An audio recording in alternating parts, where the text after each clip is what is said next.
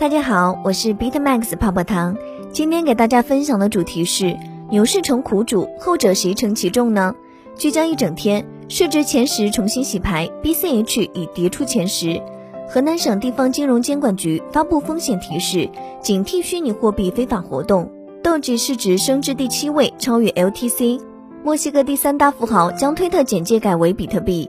以太坊核心开发者 Peter Scolari 反对提高以太坊 Gas 限制。DeFi 总锁仓量达到四百八十五点七亿美元。阿里拍卖平台拍卖两千一百余台比特币矿机。去中心化抵押借贷市场总借款量突破五十七亿美元，创历史新高。以下关于加密市场的整体分析来自和财经。了解更多密码可以加泡泡糖微信小写的 PPT 幺九九九零六。在加密市场，短期的市场价格并不能很好的体现公链价值，却能挑动无数投资者的神经。区块链世界里，公链有王冠上的明珠之美誉，其去中心化共识精神下，一直是币圈投资者资产配置和重点关注的领地。上一轮牛市巅峰之时，围绕以太坊网络性能的瓶颈问题引发连锁反应，后来很多发声者称其创新是革命性的，于是二零一八年上半年，公链呈现井喷式发展。此后的两年时间里，随着加密市场入熊，一些公链项目跌落神坛，一蹶不振；一些公链项目卧薪尝胆，深耕细作。二零二零年十二月与二零二一年一月，随着比特币和以太坊分别翻越了上一轮牛市高点，新一轮牛市行情确认，向上的空间被完全打开。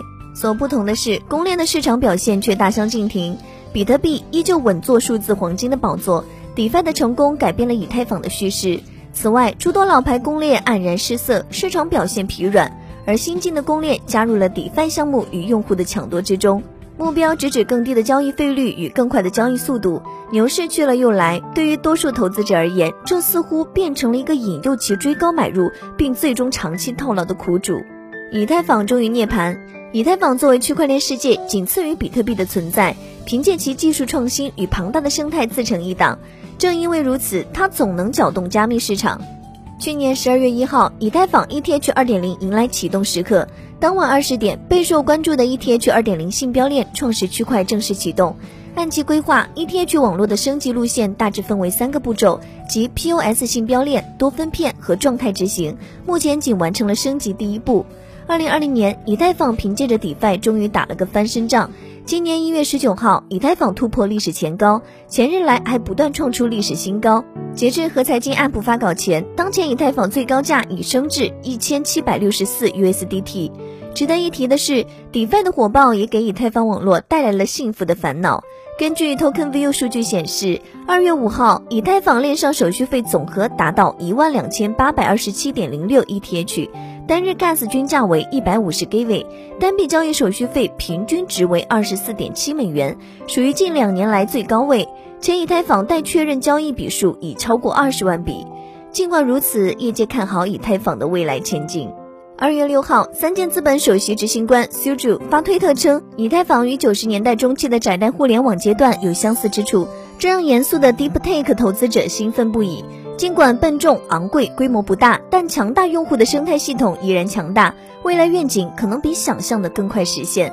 根据数据显示，截至二月五号十四点，以太坊上 DeFi 协议总锁仓量约合为四百五十三点七亿美元。近日，灰度在其发布的以太坊价值评估报告中称，以太坊和比特币有着共生关系，吸引了外界流动性。比特币是数字生态系统中首选的价值存储，而以太坊已成为领先的金融基础设施。老牌公链低迷，相较于以太坊的凤凰涅槃，更多老牌公链就没有那么幸运了。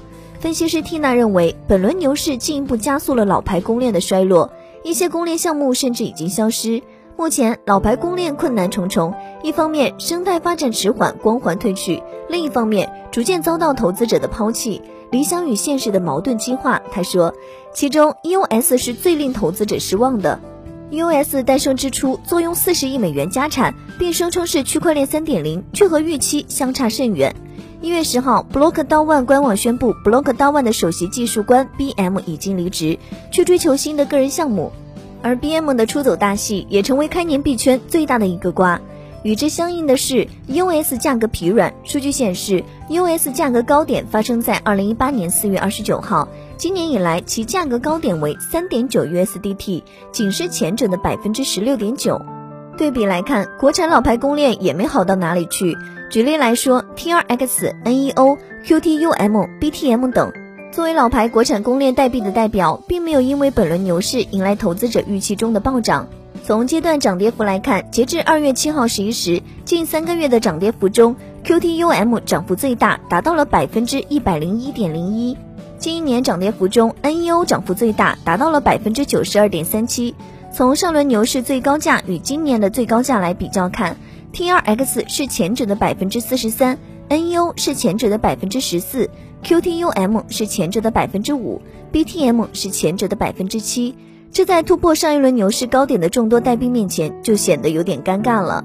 分析人士认为，公链赛道历经多轮洗牌，不管过去如何辉煌，现已呈现出日薄西山之势，把位置让给后来者是一种必然。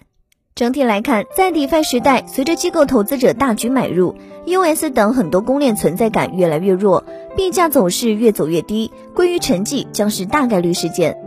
新晋网红竞速，在 DeFi 时代面前，各大公链都应该积极去拥抱新机会和新需求。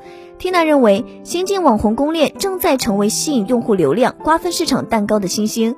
在他看来，得益于牛市的大环境以及以太坊2.0尚未完成，新晋公链有了难得的赶超动力与机会。一方面，目前市场上较为活跃的有 Polkadot、Cosmos 等跨链概念的公链，吸引了不少币圈的注意力。另一方面，头部交易所推出的公链也成为重要的搅局者，比如 HECO、BSC、OKEX Chain 等。众所周知，每条公链都在试图打造一个独立的区块链生态，这就使得公链之间成了技术各异、互不连通、独立运行的信息孤岛。